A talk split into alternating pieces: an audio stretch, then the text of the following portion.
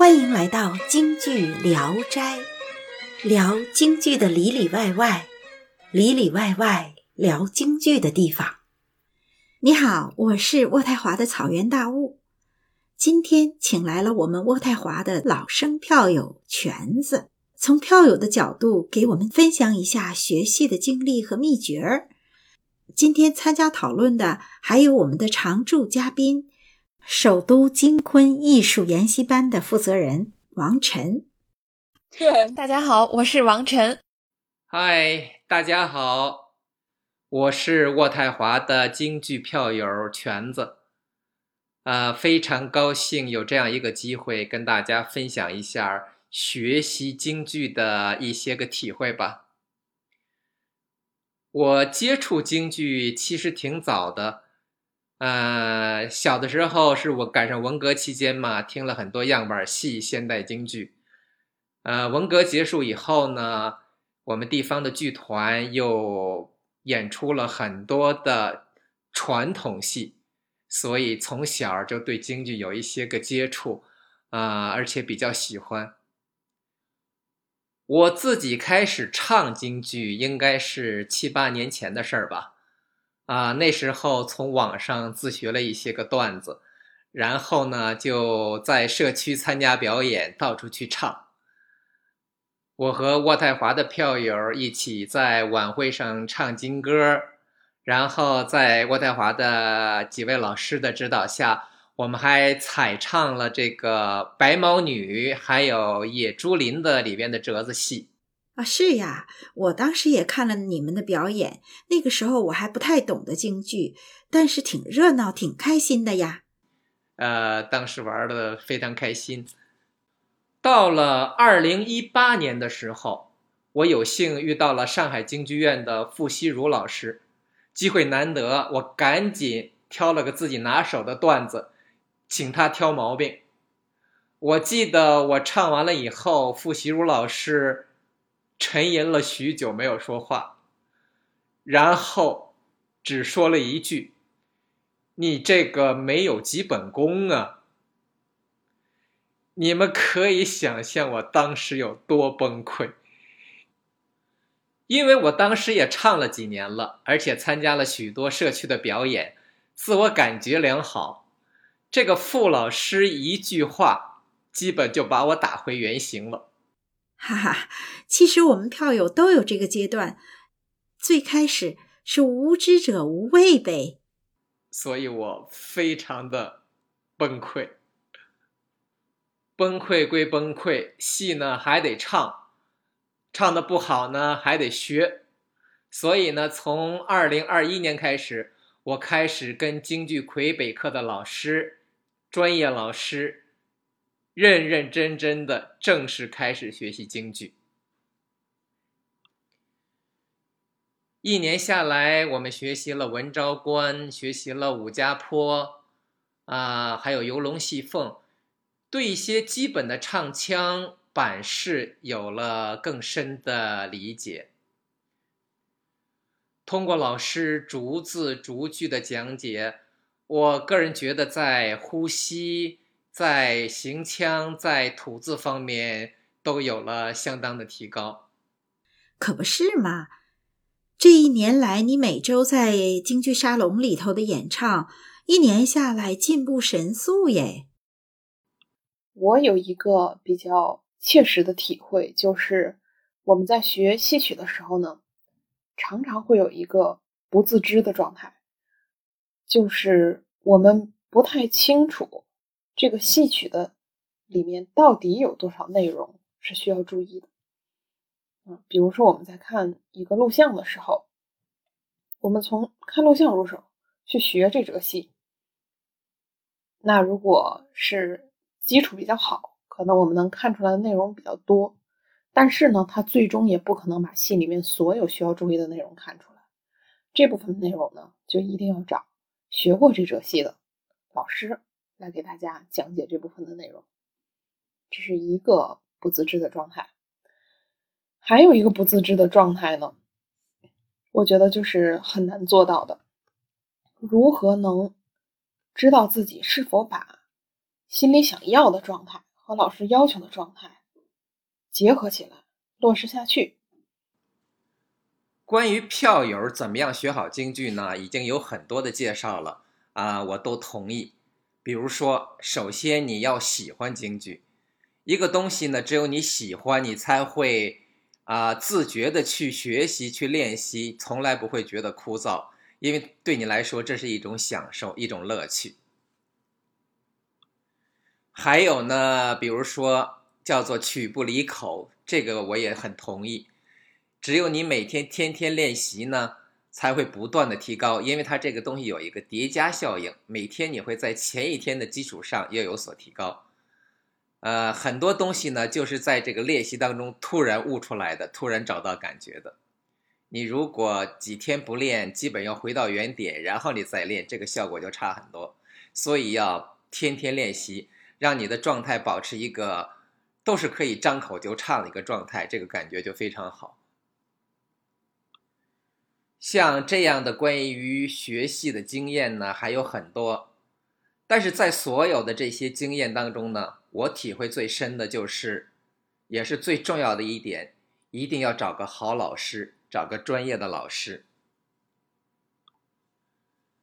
学京剧和学唱歌非常不同，你的音准和节奏都很好，都对，这个还远远不够，京剧。它所以是京剧，而不是歌在于呢，它有非常特殊的发声的规律和演唱的技巧，必须在这个所谓的字儿、腔、气儿、劲儿、味儿上去下功夫。这些东西呢，虽然是老生常谈了，但是呢，其实非常难理解，非常难掌握。对于初学者来说，比如说你在一段具体的唱腔里。具体怎么咬字儿，怎么去行这个腔儿，这个上下句，这个和字和字之间怎么去勾连，到底这个劲儿是什么意思，从哪儿来的？那么这个味儿是怎么出来的？这些东西呢，都很难理解，很难掌握。所以呢，道理大家都懂，可是初学的人呢，还是不知道怎么用。学了几年，专业人士一听，你这个还是不对，还不是京剧，没有京剧味儿。这个非常讨厌，非常非常的同意。他的学习体会跟我的学习体会基本上是一致的。我呢非常赞同他讲的，就是说，在学京剧的时候，我们要非常注意一些基础的咬字、基础的发音，最重要呢是掌握戏曲的规律。我曾经向几位戏校的老师学过京剧的基础、昆曲的基础，那么他们所强调的内容呢，基本是一样的。总的来说呢，我觉得京剧的演唱是一个实践的学问，不是通过书本知识或者是看一些个别人发的帖子你就能学会的。呃，即使借助于现在的这个音频和视频呢，有的时候你还是听不懂，你还是不理解到底是怎么回事你比如说，这个嘴要张开，后槽牙要打打开，那这嘴张多大？大了也不行，小了也不行。说这个咬字儿啊，又要嘴皮子用力，但是又不能咬死了，这种东西就没有一个固定的标准。那么怎么样合适？只有现场，只有在一个具体的段子里，每一句每一个字儿，老师跟你说这个好，正好这个不对，太大了，这个太死了，这个太松了，这个太飘了，这个这个好，然后你才明白到底这个程度应该怎么样来把握。还有比如说，有的地方老师会说啊，这个地方呢应该往下砸气。嗯，这个地方呢，整个情绪应该是往上扬着。这个地方呢，要要找共鸣，鼻腔的共鸣。这个地方要勾一点胸腔的共鸣。啊，像这样一些个东西呢，就是作为一个初学者的话，一个票友自己是很难知道这些个秘密的。在一段唱腔里，你只能听到别人唱的好，但是你不知道他是怎么处理的。这些东西呢，只有通过专业老师。具体的教你一字一句的去教你，你才会理解，你才会掌握。所以说呢，我这一年跟京剧魁北克的专业老师学习下来以后，我最深的体会就是得有一个好的、有个专业的老师。我以前的学习其实都是自己在自学、在摸索、在去悟，其实白白浪费了很多很多的时间，还是不得其门而入。俗话说呢，师傅领进门，修行在个人。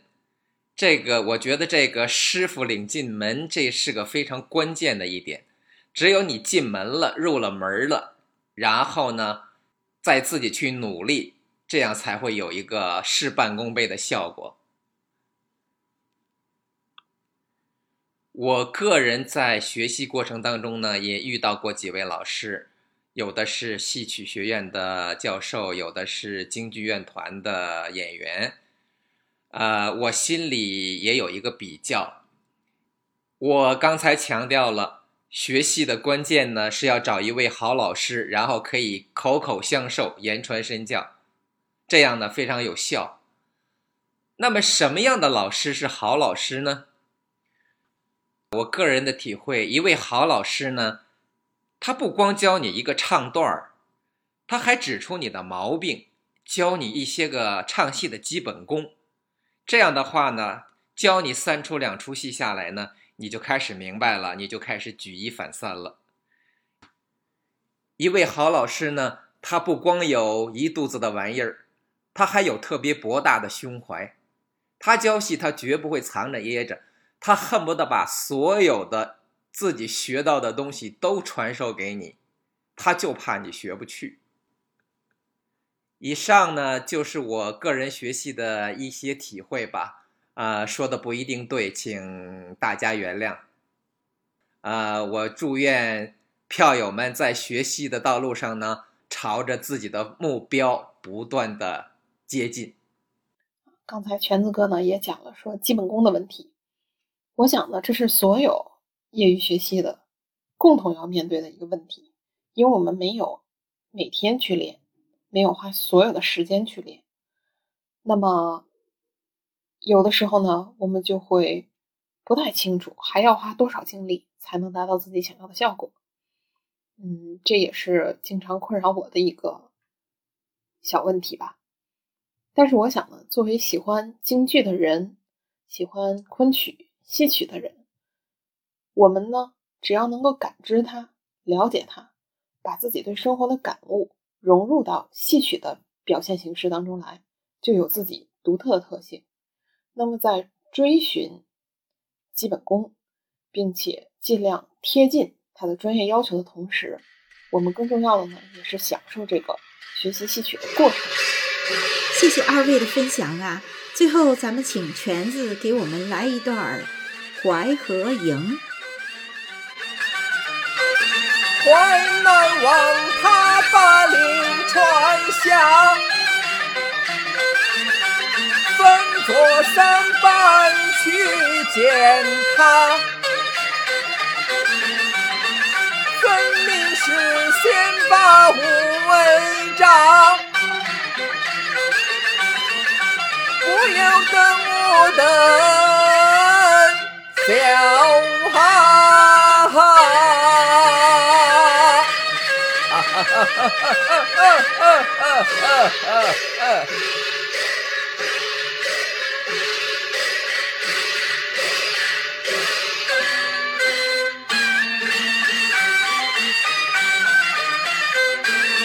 此世间不可闹笑话，胡言乱语怎满杂？在长安是你夸。大话为什么迟到如今耍奸猾？左手拉住了李左车，右手在打乱不拉，三人同把那鬼门关上他。啊